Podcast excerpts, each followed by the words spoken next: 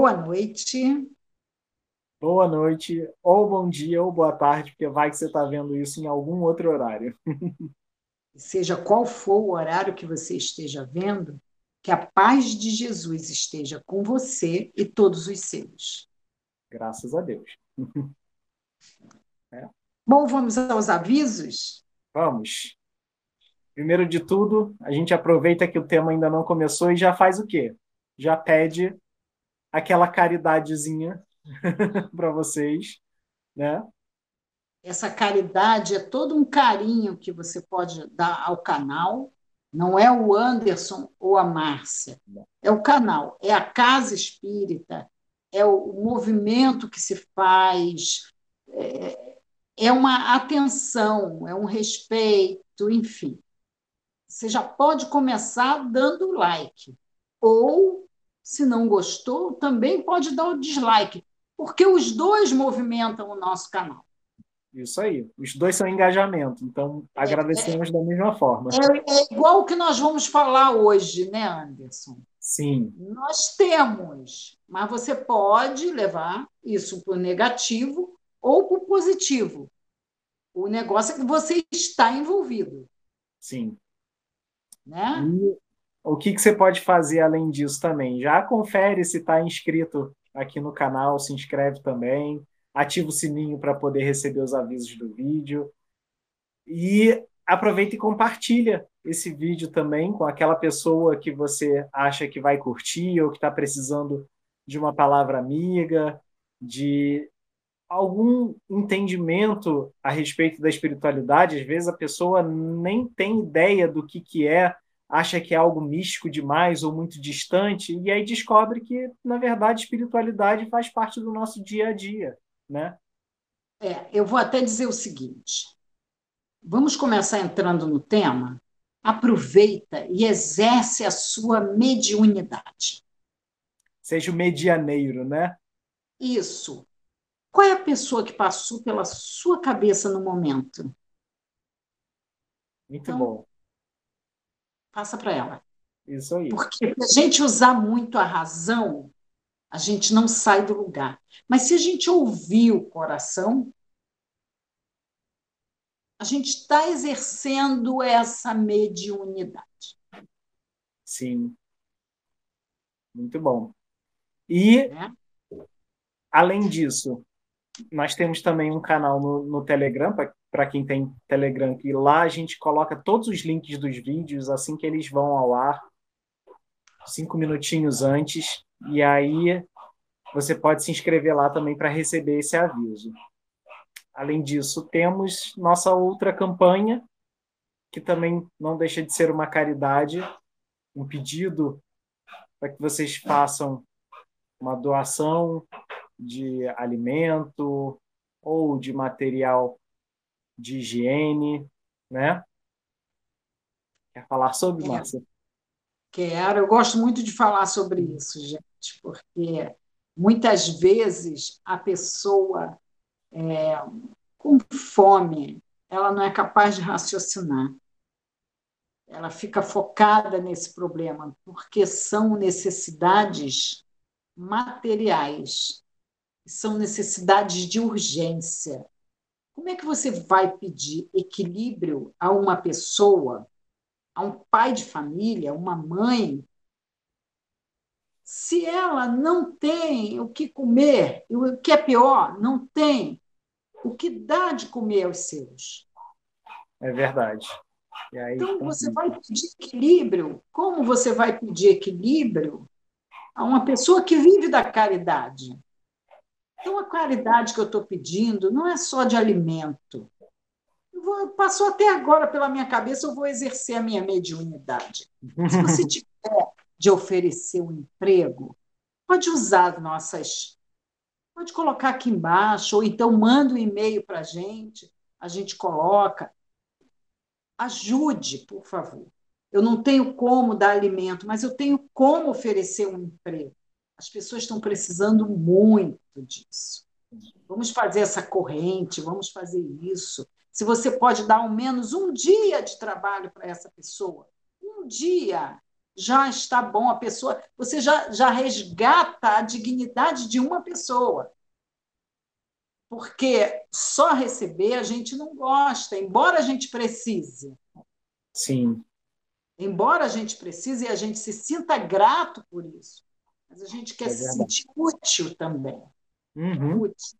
Então, por favor, pode usar as nossas redes sociais, o nosso e-mail está aberto para isso, mande para lá e a gente coloca nos nossos comentários. Tá? Como posso ajudar? Eu tenho uma vaga. Se você Muito tiver, bom. pode dizer. Não é Muito é só. É, é, eu vou passar a pedir com licença, mas isso também. Porque aquelas pessoas que nos ajudavam antes, hoje está precisando. Sim, um bocado de gente, é verdade. Então, se puder fazer isso, por favor.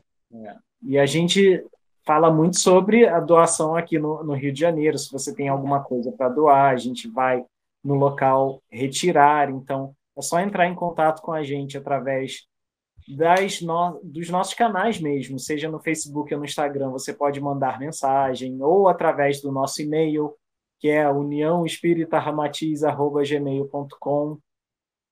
Também vamos retornar, você deixa lá seus dados. Não coloca nos comentários, não, porque nos comentários fica muito aberto, né? Então não vamos nos expor. Também não Isso. tem necessidade disso. Mas é, é só deixar seu contato lá que a gente retorna, encaminha para quem, para o Serginho, para a Marisa, que são os responsáveis por essa campanha, e eles vão entrar em contato para fazer essa retirada. Né? Sim. Ah, e tem também as doações, você que é de fora, você está longe, pode fazer as doações para nossa casa. Sim, isso aí. Através desse QR Code que está aqui no canto da tela, que é do PicPay, você pode apontar seu aplicativo aqui para o QR Code e fazer a sua doação, ou através da chave do Pix, que é também o nosso e-mail, uniãoespíritaramatiz.gmail.com. É, isso tanto ajuda a nossa casa a se manter funcionando, apesar de fisicamente fechada, mas ainda temos contas para pagar, ainda tem aluguel para pagar, ainda fica complicado. E, claro, não só isso, vocês doando também nos possibilita a fazer uma doação a mais para essas pessoas, né? Porque Sim, a gente complementa aquilo que por acaso estiver faltando. Isso. Isso aí. Porque às vezes a gente recebe muito um tipo de alimento uhum. e recebe outro. Então, é, o Serginho e a Marisa, eles ficam numa situação para montar a cesta, as cestas, é, de, de ter que pedir, e aí eles vão lá e compram aquilo que estava faltando. O trabalho é muito bonito, eu admiro bastante esse trabalho e não vamos deixar isso parar. Enquanto a gente estiver podendo fazer, nós vamos fazer. Enquanto eu puder pedir, eu vou pedir. Anderson também, né, Anderson? a gente é muito pidão aqui, então, por favor, ah, tenham essa caridade com a gente também. Isso é para eu pagar minha língua, eu falava do Padre Pidão. É, viu? Além disso, aí agora não estamos aqui pedindo, estamos oferecendo, olha que legal. Tem aqui embaixo também o link para o nosso site. Lá você pode se inscrever para a cura espiritual que acontece virtualmente, à distância, você pode deixar lá o nome completo, endereço completo de alguém que esteja precisando nesse momento de cura e passando por alguma situação complicada. Espiritualidade a pessoa vai receber essa irradiação, né? Já é um bocado de ajuda, é uma ajuda que a gente pode oferecer nesse momento. Certo. Além disso, tem uma outra cura, e aí essa é de mim comigo. E dessa vez são duas essa semana, além três, se a gente contar com esse trabalho também, né? Além disso, tem as palestras aos sábados, às 6 horas da tarde, e domingo agora, às 3 horas da tarde, vai ter um painel web sobre Evangelho no Lar. Isso é um baita remédio. Deixa eu falar para vocês uma, uma coisa que eu ouvi do Haroldo Dutra Dias e que eu achei muito bom. Ele disse que o Evangelho no Lar, a gente fazer Evangelho no Lar, e olha que ele falou isso, deve ter uns cinco anos atrás, são vacinas. Olha, que apropriado para esse momento, né?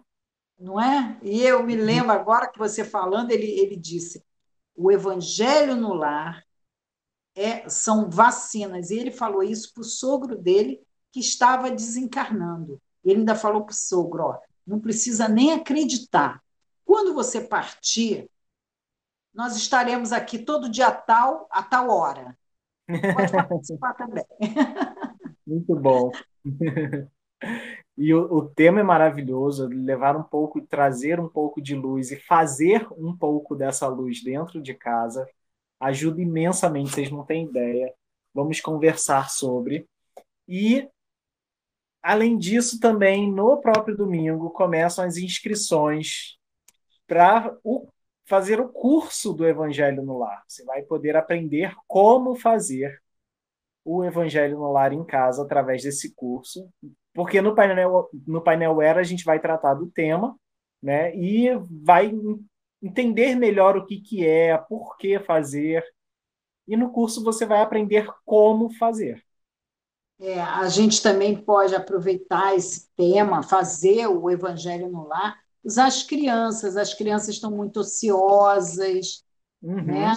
Então, é, é, elas provavelmente não estão indo para a evangelização, então já é a atualização para as crianças. É uma boa alternativa, verdade. então, vamos ao nosso tema de hoje. Vamos sim. Quem já deu uma espiadinha aí, né? Jesus, o médium do Cristo. Ah, só Jesus era médium. Não, e é curioso também porque a gente costuma de, de chamar de, de Jesus o Cristo, como ele sendo o próprio Cristo. E aí vem esse tema e faz assim na cabeça. Uf, né? É, como pode. Pode, é, pode dar uma pincelada, uma, uma ajuda aí, Anderson, Vamos lá. tema. Antes de colocarmos a, a o slide. A... Né? É. O que, por que, que Jesus é o médium no Cristo? Quem é que nos conta isso? Ramatiz nos fala muito isso no livro Sublime Peregrino. Aliás, recomendadíssimo para quem quer se aprofundar, entender um pouquinho mais da história de Jesus, que não está registrada ali historicamente na Bíblia. Ele nos conta como Jesus veio para cá, o que, que ele veio fazer, como se deu essa descida dele ao nosso plano, e ele, ele revela isso, e que Jesus, na verdade, como o próprio Jesus falava, ele é a ponte entre lá e cá. Então, ele servia de, de médium, né? Entre a espiritualidade e nós. É, é o medianeiro. Ele foi o medianeiro, exatamente. E o que, que é o Cristo, então? Já que Jesus era o médium, e a gente está falando que é o médium do Cristo, o que, que seria esse Cristo, então? que nos apresenta também, e a gente sempre ouve falar, é que Jesus é o governador espiritual da humanidade terrena, certo? Mas existe também uma, uma outra entidade chamada de o Cristo planetário, que governa o nosso planeta como um todo, não somente a humanidade. É o que faz a ponte entre o nosso planeta, os outros planetas, em todo o sistema. Então, para cada planeta existe o seu Cristo planetário, existe o Cristo solar também. Então, olha como é tudo muito mais do que a gente imagina. Né? A gente aceita isso de uma esse organograma de uma empresa. É. A gente aceita tranquilamente. Uhum. Mas a uhum. gente não aceita isso na esfera espiritual. Pois é. Na esfera espiritual, a gente pensa assim: ah, eu vou chamar Deus e está acabado. E aí a gente rejeita todo esse organograma. Uhum. Mas se a gente sabe que a gente tem um amigo espiritual ou anjo da guarda, chame ele do que quiser, já começa aí essa hierarquia. É verdade. É aquele que está mais próximo a gente. Lembra quando a gente conversou sobre a oração? Ah, eu vou falar com Maria. Hum, mas hoje eu não estou legal para falar com Maria. eu fiz muita besteira. Então, olha a gente procurando uma hierarquia. Eu vou, hoje eu estou baixando o meu. Estou com a sintonia meio baixa, porque tudo é sintonia.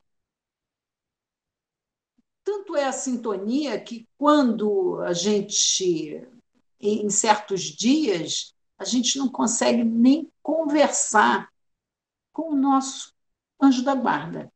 É verdade. A gente está assim, ó, faz o seguinte, cuida de mim, porque eu hoje estou acabado. É anjo da guarda é aquele, é aquele supervisor par, parceiro, né, que ajuda a gente sempre que fica é. de olho, diz: olha só, talvez não seja bom fazer isso, talvez não seja bom ir por aqui. Mas. É, Anderson, quando você ensinou para as crianças ah. aquele amigo do Pinóquio. Ah, o é grilo falante. Grilo, é. grilo falante era o nosso anjo da guarda. Você comentou isso com as crianças. Uhum. E não foi só para as crianças. Eu peguei isso para mim. Que quantos, quantos conselhos ele deu, mas ele nunca abandonou. É verdade. Sempre tem aquela vozinha ali dentro nos ajudando, que pode ser a da própria consciência, sim, mas o que é que desperta a voz da consciência também? Será que é sozinha? Então, é. ou será Quando que alguém é lá abriu a gavetinha e disse: Olha só, pensa nisso. Né? Muitas vezes, quando é a voz da consciência, o anjo da guarda bate palma. E já começa a caminhar sozinho. Uhum. É verdade, olha, ele Mas já está sempre ali torcendo. Fora isso, outros, como a gente diz aqui, respeita muito bem. Há uma espera, há uma torcida grande por nós. É. Mas e, continue, por favor. Não, é, e a gente pensa sempre na, nessa hierarquia e para em Jesus. Não sei se vocês repararam, a gente para em Jesus e dele pula direto para Deus. Mas, como a Márcia muito bem colocou, digamos que Deus é o presidente da empresa, dessa empresa chamada Cosmos, Universos, ou seja lá o que for, e ele tem os seus diretores. Digamos que Jesus seja um desses diretores, mas aquele que está um pouquinho abaixo de outro. Com isso, eu não estou desmerecendo Jesus. Por favor, não entendam assim. Mas ele te... imagina, gente, tomar conta da, da humanidade terrena, o trabalhão que deve ser. Então, né? Mas as suas leis funcionam e funcionam muito bem. E a misericórdia das leis estão justamente nesses diretores, Sim. pedindo, né? Não, não, peraí, os advogados. Também tem os advogados. Toda empresa tem o seu advogado. Né? Pois é. Então, agora que a gente já deu um panorama geral do que, que seria esse Jesus como médium do Cristo e não o próprio Cristo, vamos desenvolver um pouquinho essa ideia com okay. os nossos slides, com a nossa máxima. E a gente escolheu essa imagem, que ela tem tudo a ver com a máxima. E o que é que a gente vê aí? um caminho, luz, a natureza num ciclo, já que o outono faz parte desse ciclo, né? É linda a imagem, é linda. É. E vamos à máxima para entender um pouquinho, então.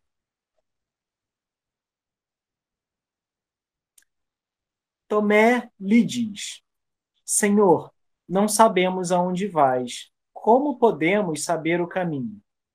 Jesus lhe diz: Eu sou o caminho e a verdade e a vida.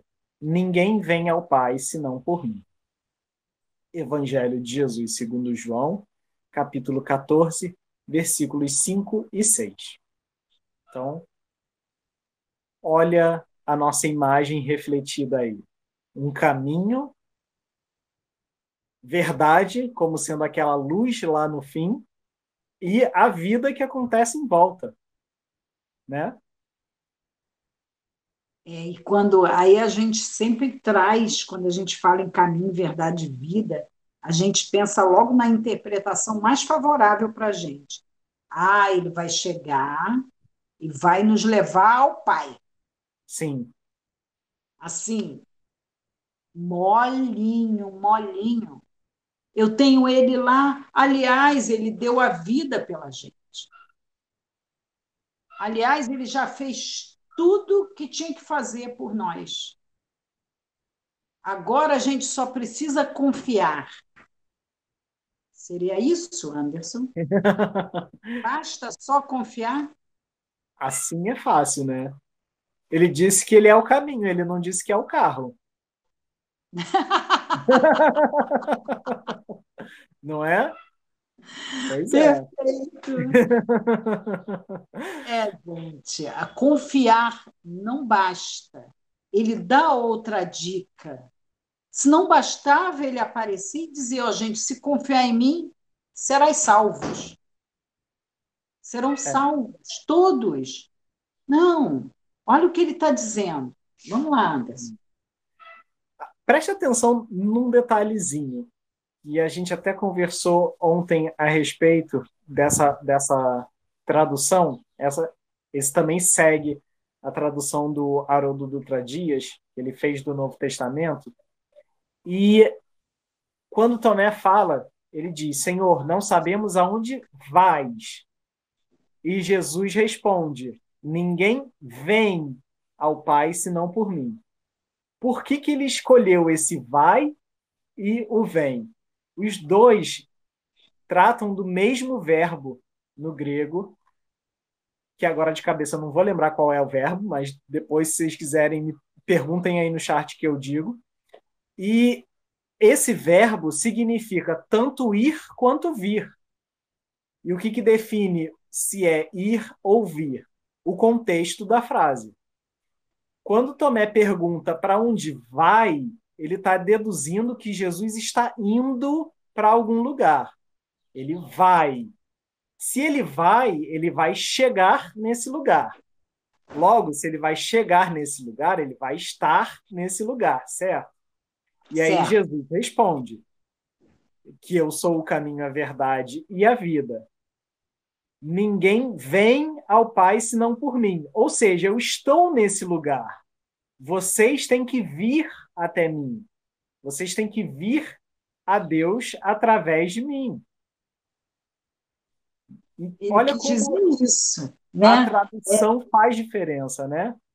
Pois é, que, que dá um, que confunde. Olha só, ele quis dizer isso, que você tem que percorrer o caminho que eu fiz. Exatamente. Ele não está dizendo você vai junto comigo, ou seja, basta me dar a mão aqui que você já está lá. Não é isso. Ele está mostrando que o caminho é justamente o seu esforço de vir junto. É muito curioso, né, perceber isso na, nessa tradução.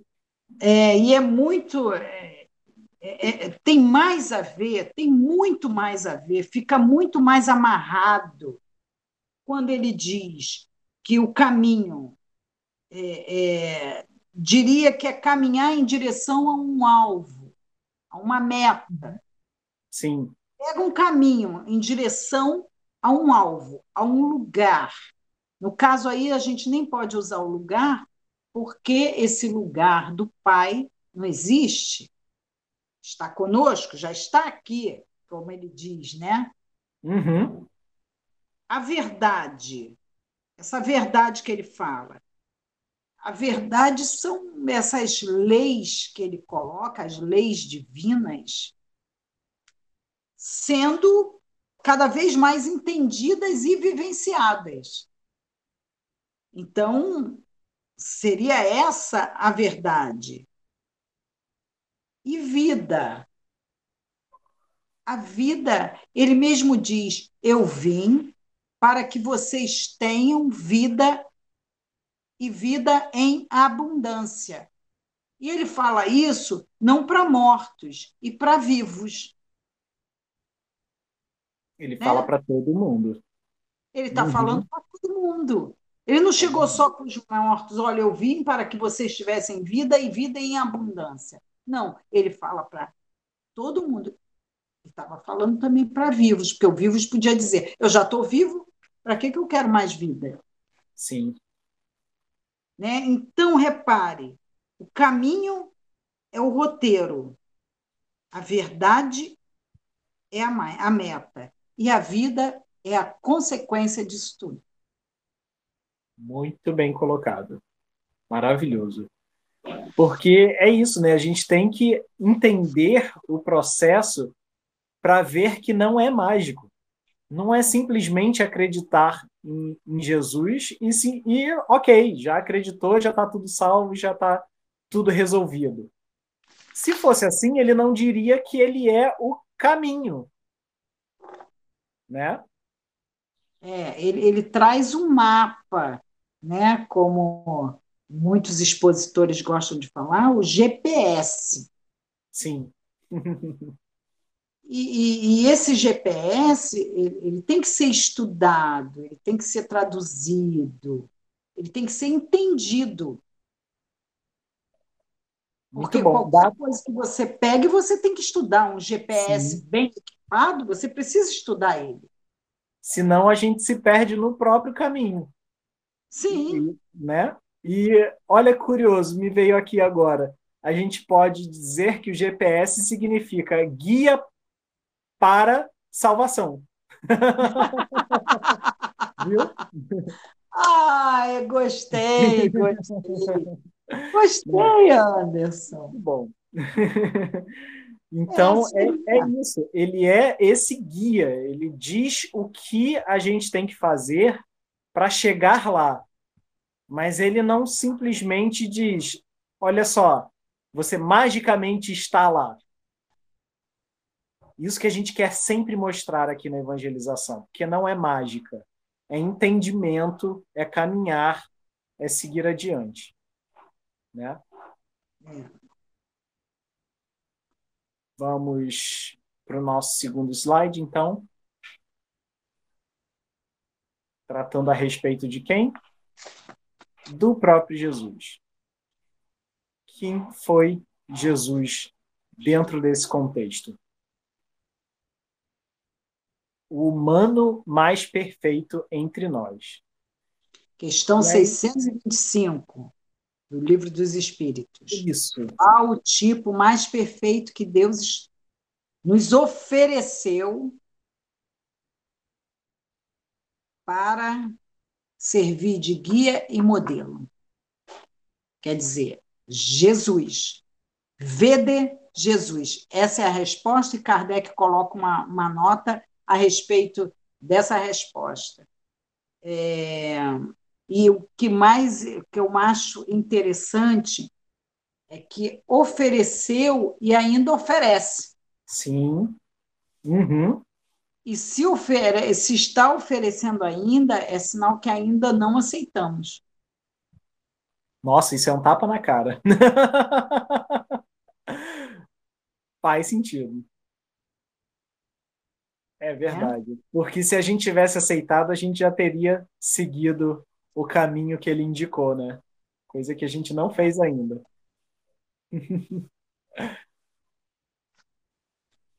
e é, é curioso apontar o seguinte, porque dentro do Espiritismo a gente entende, acredita e aceita Jesus como o humano mais perfeito entre nós. A gente tira dele aquela responsabilidade de ser o próprio Deus. Por quê? Porque isso nos deixa ainda mais distantes de Deus. Porque se Jesus era Deus, ele era capaz de fazer coisas que nós nunca faremos. Então, se a gente nunca vai fazer o que Jesus falou, a gente não tem a responsabilidade de seguir. É, e assim, a gente fica até difícil tê-lo como irmão. Sim. Por que, que ele pode ser um irmão que a gente admira, um irmão maravilhoso, que nós somos para lá de satisfeitos com eles, orgulhosos no bom sentido. Uhum. Mas se colocarmos ele numa, num patamar muito. É, não, nunca eu vou ser Jesus. Não foi isso que ele quis dizer quando esteve aqui. Quando ele coloca um pai, ele coloca Deus como pai, pai dele e nosso. Ele se coloca como irmão. Sim, ele se coloca como igual e ele deixa isso claro em algumas passagens, justamente para mostrar, olha só, quando, quando ele, como no próprio Evangelho de segundo João, está lá no capítulo 10, versículo 34, se não me falha a memória, quando perguntam para ele como ele faz essas coisas, e ele responde: não está escrito, sois deuses? Ou seja, todos nós temos a capacidade de fazer tudo aquilo que ele faz. Só que a gente ainda não chegou lá, porque não quis. Sim. Então, ele nasceu como todo mundo nasce, ele foi um bebê, uma criança, um adolescente, foi um jovem, foi um adulto. Eu não vim destruir a lei, não foi o que ele disse também? Ou seja, Sim. ele não burlou regras para estar aqui. Ele passou por tudo isso. É, ele não teve, ele não teve nenhum benefício que não, que, que não fosse dele. Sim. Não ele esteve aqui é, é, através da conquista, não foi porque ele foi, ah, eu sou, esse é meu filho querido, eu vou livrá-lo de tudo. Não, ele esteve aqui para nos servir de exemplo guia e modelo, como diz o livro. Sim, e é interessante também buscar esse apoio na fé raciocinada, porque faz muito mais sentido acreditar no que a gente entende, né? E quando é colocado é, Jesus assim tão inalcançável, a gente deixa de entender, né?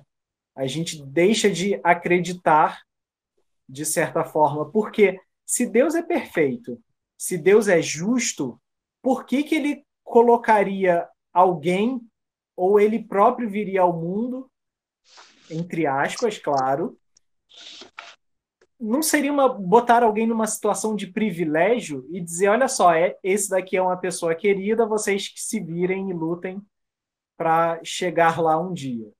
Não, ele quis mostrar que a gente é capaz de chegar lá com esse entendimento, que foi o tempo todo que Jesus quis dizer: olha só, faz isso. É, e o entendimento de Jesus era sempre nos colocando para agir. Isso, isso aí. É, então, é, para a gente não ficar, para nós. Se, o entendimento dessa maneira, de que ele é inalcançável, nos faz esperar por milagres o tempo todo enquanto o milagre está existindo. Os milagres, eles não estão só dentro de uma igreja, dentro de um templo.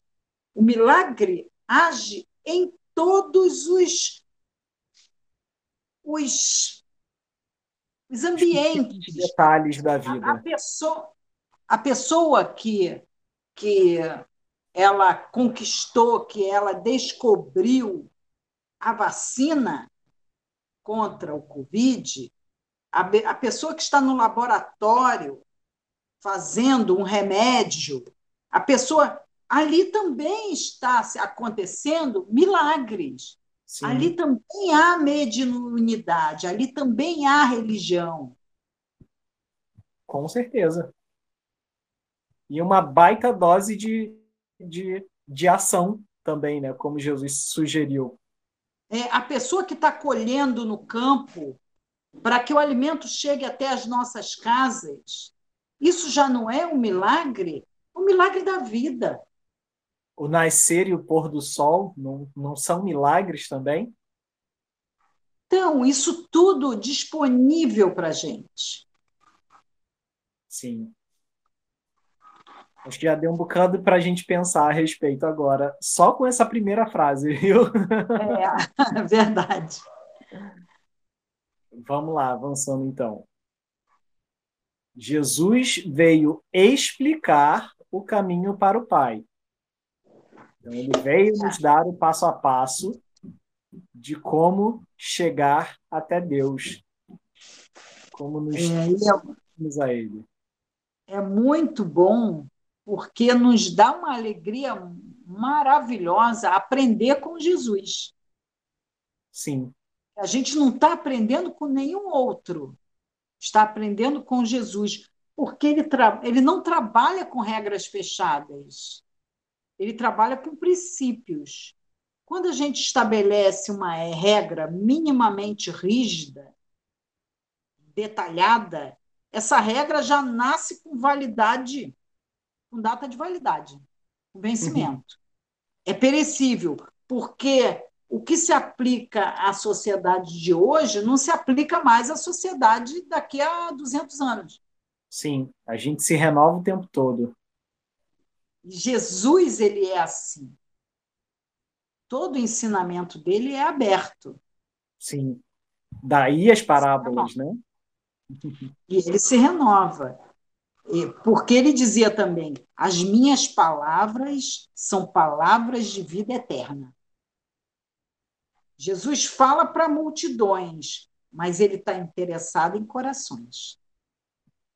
É. Ele não quer a quantidade, ele quer a qualidade da mudança, né? É. No livro Há Dois Mil Anos, quando Simeão narra para Lívia como foi o seu processo de conversão, ele diz assim: Jesus lançou-me um olhar, e a partir daquele momento minha vida mudou. O olhar de Jesus explicou tudo o que ele precisava. Porque não há discurso mais eloquente do que o olhar. Cada pessoa que entrou na esfera de ação de Jesus saiu transformada. Ainda que inconsciente, porque ele jamais perdeu a oportunidade de ensinar. ele tinha que aproveitar cada segundo da passagem dele aqui para que a própria vida dele fosse um ensinamento, né? Então, não dava para ser diferente. Ele teve que mostrar esse caminho percorrendo o caminho também. Então, por isso ele explicou. Ele explicou como? Vivenciando esse caminho enquanto esteve aqui né? Certo. Vamos passar para outro. Depois que ele vivenciou, que ele explicou o caminho para o Pai, então ele retorna à dimensão celestial. Olha aí o que a gente colocou na máxima nessa tradução do Haroldo. Ele veio explicar o caminho, e aí Tomé pergunta: o que, que a gente precisa? Como é que a gente chega para onde você vai. E esse vai é justamente o retorno à dimensão celestial. E aí que Jesus responde: Eu sou o caminho, verdade e a vida, ninguém vem ao Pai senão a mim. Ou seja, a gente só chega nessa dimensão celestial através do passo a passo, através do GPS, através da vivência do Evangelho de Jesus. Agora, a pergunta é: queremos ir? Todo mundo aqui, se perguntar, se a gente pedir para colocar embaixo nos comentários quem quer ir, todos nós queremos. Mas será que a gente quer mesmo? É, eu costumo dizer lá, no, no, lá nas nossas reuniões, porque hoje, essa, essa palestra, essa evangeloterapia de hoje, ela não vem colocar, é, é fazer carinho em ninguém. Desculpa. Hoje, hoje não é isso. Nós somos antenas vivas do Cristo. A gente não fala Sim. isso? Como Jesus era. Sim. De alguém superior, do próprio Deus. Todos chegam a Deus. Jesus também. E mais, mais profundamente, porque ele era um ser maravilhoso, já tinha passado por tudo que nós passamos. Ele sabia o caminho todo, ele veio aqui para divulgar, para fazer esse caminho ficar menos menos difícil para a gente. Menos dolorido também, né? Isso, ele, ele vem nos dar um estímulo. Mas e aí, a gente quer, a gente quer pelo meio mais fácil. É. é. a gente a gente quer, tá bom. Já que você está pedindo, já que falou isso aí, já que colocou isso aí, já que o padre está falando, o pastor está falando, sim, o palestrante está falando, vamos, então vamos. Mas a gente vai assim meio medíocre. Porque a mediocridade é assim é o melhor dos piores e o pior dos melhores. A gente não quer dar o máximo da gente. Né? Muitas vezes, quando a gente. É aquela coisa meio morna, quando a gente oferece para trabalhar com Jesus, nós somos invadidos pelo vírus do meio termo. Acho que dá para fazer até aqui. Acho que já está bom, né? É, ah, olha só, invade, invade a mim, gente. Invade a mim. Isso que você falou, Márcia, de ser invadido pelo vírus do meio termo, é como estar nesse, no meio desse caminho da imagem que a gente usou, ver a luz lá na frente e achar que já chegou. E perfeito, perfeito. Ah, mas se é para Jesus, eu posso ficar por aqui mesmo, né? Vamos fazer de improviso. Geralmente, quando é o trabalho da caridade para Jesus, a gente faz de improviso. Não precisa se programar, pois não é. precisa planejar. Ah, basta ter boa vontade. A gente, a gente acha que é isso. Basta ter boa vontade. Pode fazer mal feito mesmo, afinal de contas, temos que ser humilde. E aí a gente confunde. Uma virtude do sentimento passa a ser confundida com desmazelo. com a falta é. de higiene para o trabalho, é, é, com as sobras, com os nossos restos. Nunca com o que há de melhor, com o que há de mais precioso.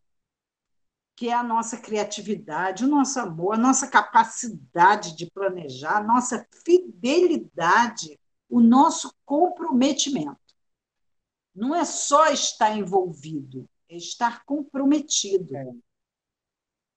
Não é só o confiar, é fazer com que essa confiança se cumpre. Eu estou fazendo o meu papel, Jesus vai fazer o dele.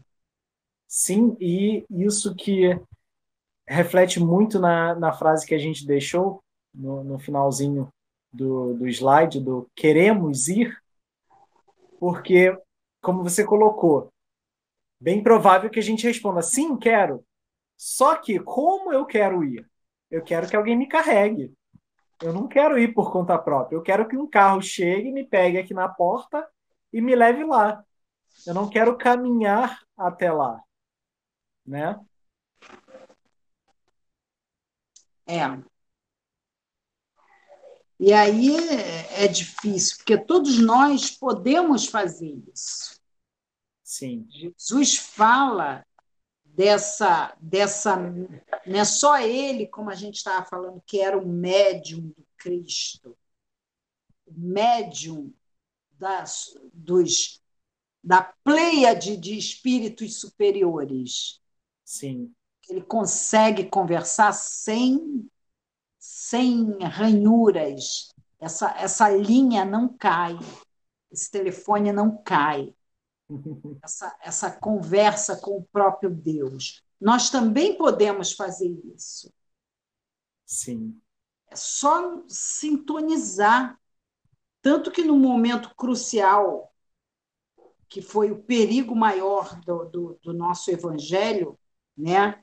da divulgação da mensagem do, do evangelho, quando Paulo ele fazia as viagens, ele andava a pé, ele divulgava o evangelho. Chegou uma hora que ele se sentiu incapaz de atender a todas as comunidades, os grupos cresceram muito as dificuldades aumentavam, e aí as dúvidas também. Então, certo dia, ele temendo não estar à altura da tarefa que lhe foi confiada, temendo não corresponder às expectativas de Jesus, o apóstolo dos gentios chora. Ele, temendo por sua força, ele chora como criança, mergulha no pranto, e aí, nesse momento, aparece Jesus na igreja de Corinto. Jesus aparece uma primeira vez para ele nas portas de Damasco, mas ali foi para chamar atenção.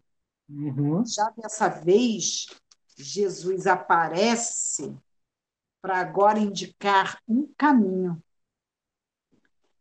para indicar novos caminhos. O mestre não vinha mais para chamar a atenção. E o mestre diz para ele: não se agastes com as necessidades do trabalho.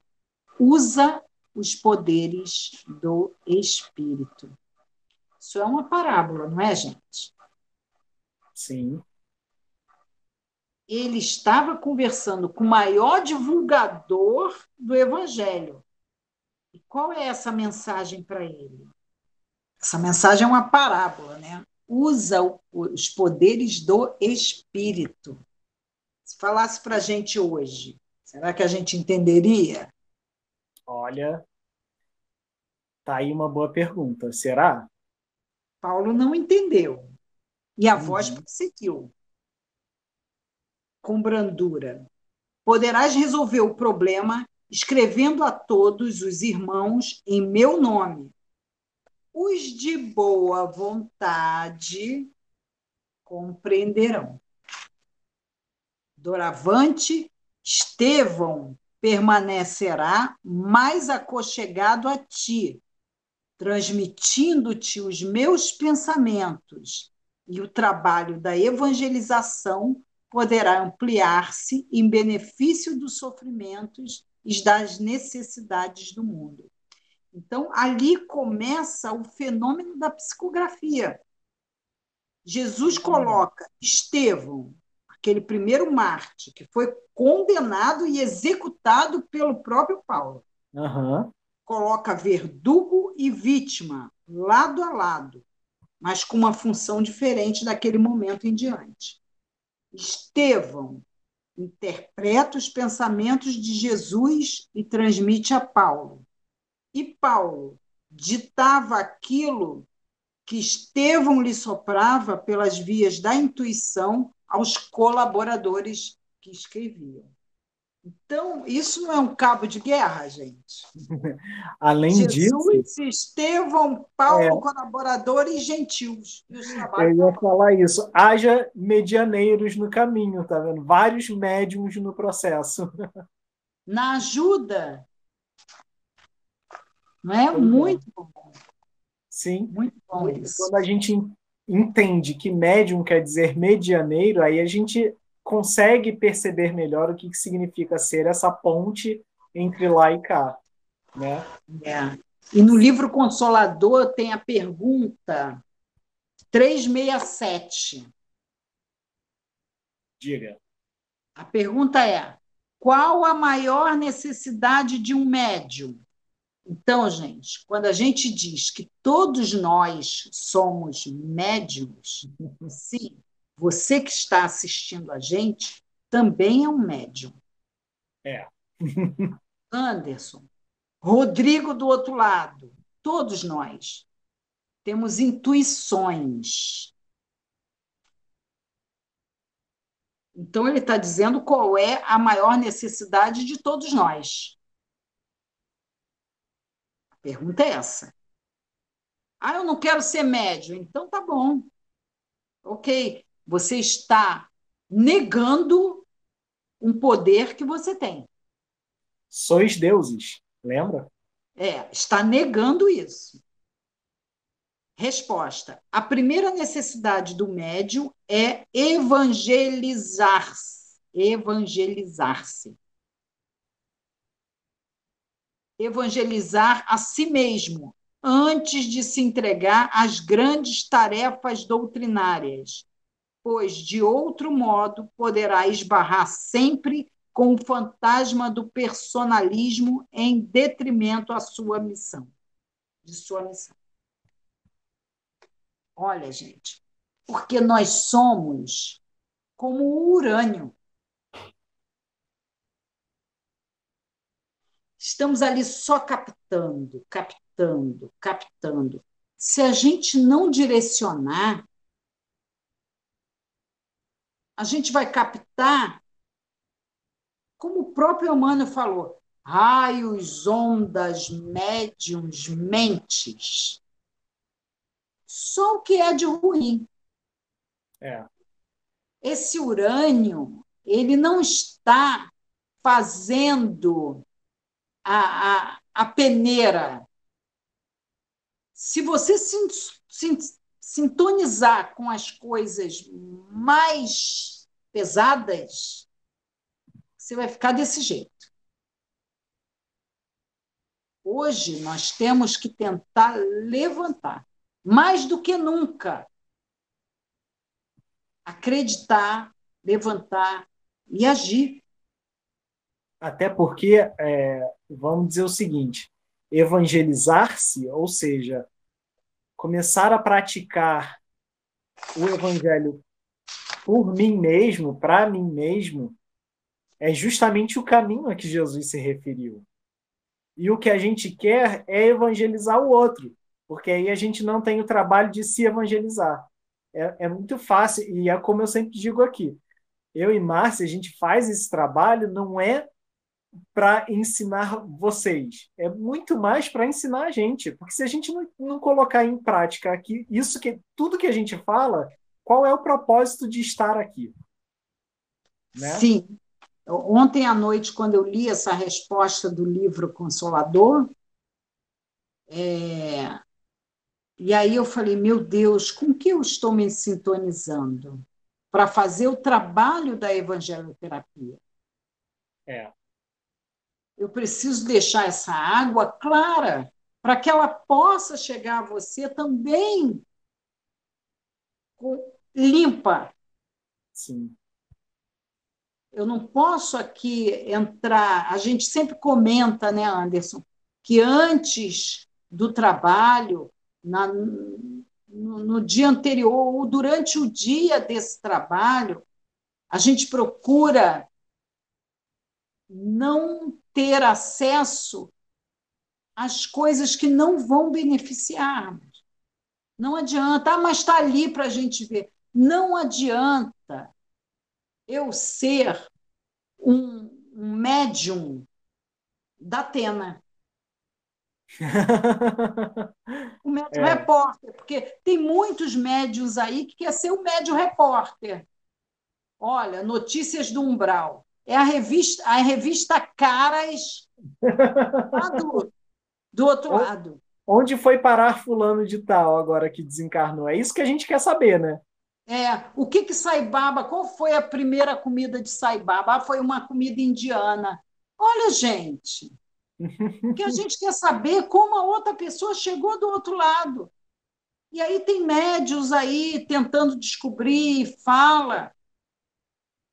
Ou então o médium da Atena, notícias do umbral. Pelo amor de Deus. Olha a sintonia aí, com o que, que a gente está sintonizando, né? Aí você acontece muito, ainda mais a gente em casa, a gente perde a paciência com perder a paciência com o familiar é muito fácil. Sim. Com o filho, com o marido, com a sogra, Sim. com a mãe. É muito fácil.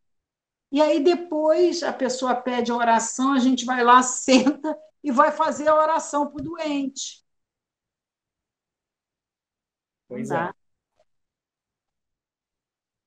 Isso, isso é... com o próprio animalzinho. Eu acabei, antes de começar, de perder a paciência na hora que estava arranhando tudo que aqui. é. é manter a sintonia, gente. Mediunidade é sintonia.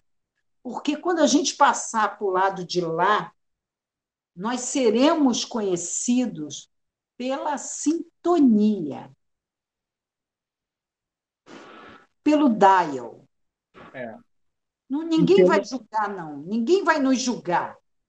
E pelo peso que a gente carrega dentro da gente também, né? Isso. Jesus lá no Monte Tabor, ele quando eles desciam, né, tava Pedro, Tiago e João.